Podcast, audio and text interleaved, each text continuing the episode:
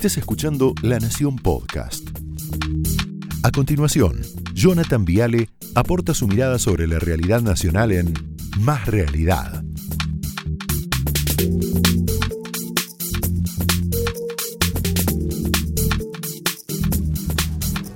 Ay, las cosas que trae Feynman al pase, Dios mío. Buenas noches, bienvenidos. A ver, definición de chivo expiatorio. ¿Qué es un chivo expiatorio? Es una persona o un grupo de personas a quienes se quiere hacer culpables de todo, ¿no? De algo con independencia de su inocencia. No importa si es culpable o inocente. El objetivo es impedir que los auténticos culpables responsables sean juzgados o para satisfacer la necesidad de condena ante la falta de culpable. Me encantó. Muy buena definición. O sea, te traduzco. La culpa de todo siempre la tiene el otro. Suben los casos, la culpa de la ciudad. No hay cama, la culpa de la ciudad.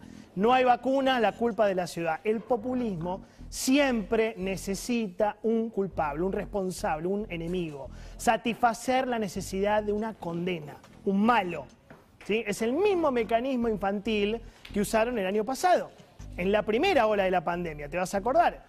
Yo recuerdo 15 de mayo de 2020, Mayra Mendoza sale, la intendenta de Quilmes, y dice la apertura de comercios en Cava va a generar una propagación del coronavirus, igual que ahora, igual. Ese mismo día sale Juan José Musi, el intendente de Berazategui, y dice que la reta no abra los comercios, tendríamos que cerrar los puentes. Si eso pasa, querían cerrar capital respecto al conurbano. El 17 de mayo de 2020, Daniel Goyán, del año pasado, ¿eh? ¿te acordás de esto? El ministro de Salud de la provincia queda claro en este mapa dónde está el mayor riesgo de irradiación del coronavirus y la mancha roja, que era la culpa de todo, el chivo expiatorio, la capital federal. 18 de mayo de 2020, Vicky Donda, titular del INADI, dice el racismo, ella hablando de racismo, bueno, el racismo estructural del gobierno porteño provoca muertes como la de Ramona. Una gestión clasista, es una gestión que discrimina. Habría que empezar a mirar un poquito por casa, ¿no? 19 de mayo de 2020, Mario Seco, intendente de Ensenada, dice, la reta se tiene que dejar de joder porque nos va a joder a todos. Van a matar a un montón de gente.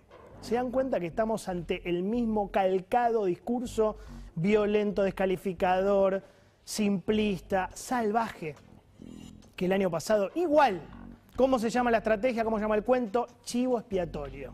¿Sí? Buscar un culpable único para evitar que los auténticos responsables sean juzgados. Tapar la miseria, tapar el, el deterioro, tapar la ineficacia, tapar la fragilidad, tapar el conurbano, muchachos. Esta es la verdad. Tapar el robo de vacunas, tapar la falta de testeos, tapar. ¿Quién es el villano ideal? La ciudad rica, la ciudad opulenta, la ciudad egoísta, la ciudad gorila, la ciudad que da asco en términos de Fito Páez. Está clarísimo. Es lo mismo del año pasado.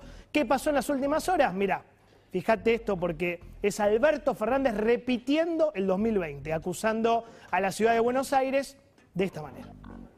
En momentos tan difíciles como los que nos toca vivir hoy, donde la explosión de casos hace que las camas se saturen y que de repente los hospitales privados de Buenos Aires, de la ciudad de Buenos Aires, tengan que pedir al Hospital Muñiz que le habiliten camas para seguir atendiendo a sus pacientes, después de haber mandado muchos pacientes al Gran Buenos Aires para ser atendidos. En ese contexto, me pregunto si no debemos reflexionar un segundo cuánto vale la vida. Lo que pasa es que es un discurso esquizofrénico, porque por un lado te dice, hagamos una tregua, y es muy lindo, valoremos la vida, yo estoy de acuerdo con eso, cerremos la grieta, seamos responsables, él dice, bajemos, y un minuto después te dice, pero la ciudad de Buenos Aires, no nos olvidemos que la ciudad de Buenos Aires está mandando pacientes de la provincia, no se puede así. O terminamos la grieta o vamos a la guerra todo el tiempo, pero esto es esquizofrénico. Vamos de un, de un segundo al otro, ¿no? De la paz a la violencia en un segundo. Estamos ante el mismo método espantoso del año pasado. Como la situación en el conurbano es muy complicada, absolutamente descontrolada, la ciudad funciona como un paraguas, como un chivo expiatorio, como una pantalla. Lo digo más claro. Y se lo decía recién Eduardo, el AMBA es una solución política para un fracaso sanitario. El AMBA es una solución política para un fracaso absoluto sanitario. Ante el colapso inminente y doloroso del conurbano, el responsable es Rodríguez Larreta, doble apellido. ¿Está claro? No importa esto, quién gobernó el conurbano bonaerense en los últimos 30 años, 30 en los últimos 34, no importa esto. Esta es la verdad, a ellos no les importa. Cafiero, Dualde, Cafiero abuelo, ¿no? Rukauf, Solá, Scioli, Kichilov. Solo hubo cuatro años del no peronismo sobre los últimos 34.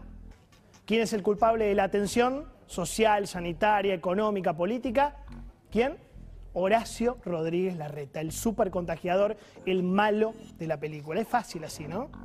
¿Qué está pasando entonces con la ocupación de camas en la provincia? Fíjate, esto es conurbano, pero la culpa ya saben quién la tiene.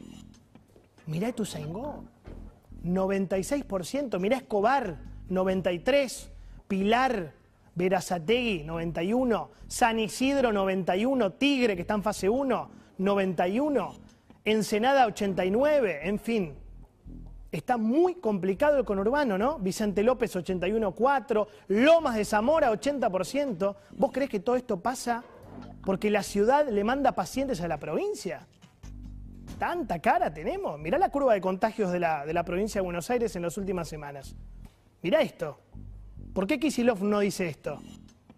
Que el 4 de marzo estaban 3.000, 7.000, 10.000 y el 16 de abril 15.166 casos. ¿Sabes por qué pasa esto? Porque el conurbano, lamentablemente, es una bomba de tiempo. Porque es una región sumamente frágil viven 12.350.000 personas. Mirá estos números. Pobreza la mitad, 51%, de los cuales son indigentes el 15%, casi 2 millones de personas que no comen. En el conurbano, si no explota, es un milagro.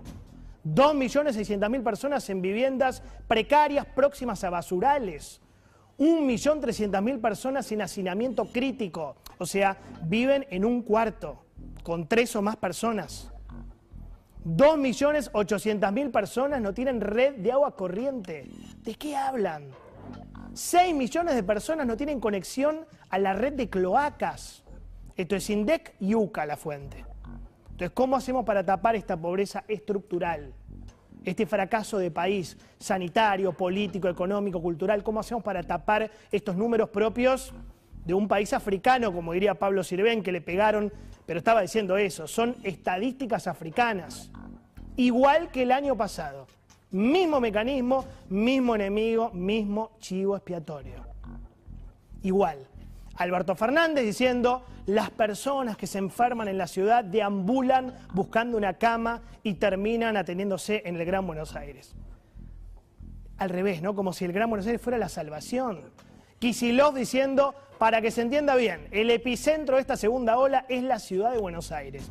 No escupan para arriba porque lo que se viene ya en Capital ahora y el conurbano es dramático, es trágico. No jodan más con esto, muchachos no dividan más. Mirá Recalde, la reta eligió un camino peligroso, lanzó su campaña electoral tomando a los niños y niñas de rehenes. ¿Siguen con esto? Hay que bajar 200 cambios. Mirá Rossi, Agustín Rossi, la reta se está ubicando como Luis XIV, que dijo el Estado soy yo. Eso lo ubica como un hombre con características caudillescas. Proyección, ¿no? Acá estamos proyectando. Mirá Eduardo López, que es el titular de UTE, el gremio docente más importante de la ciudad de Buenos Aires. La reta es un negacionista sanitario. Como diría un gran filósofo contemporáneo de Parque Chas, se nota mucho. Se nota mucho. Por más que lo intenten, no se puede tapar el sol con las manos. Dejen de subestimar a la gente, por favor, que se da cuenta de todo. Esto fue Más Realidad, un podcast exclusivo de La Nación. Escucha todos los programas de La Nación Podcast en www.lanacion.com.ar. Suscríbete para no perderte ningún episodio. Estamos en Spotify, Apple Podcast, Google Podcast y en tu reproductor de podcast favorito. Seguí escuchando La Nación Podcast.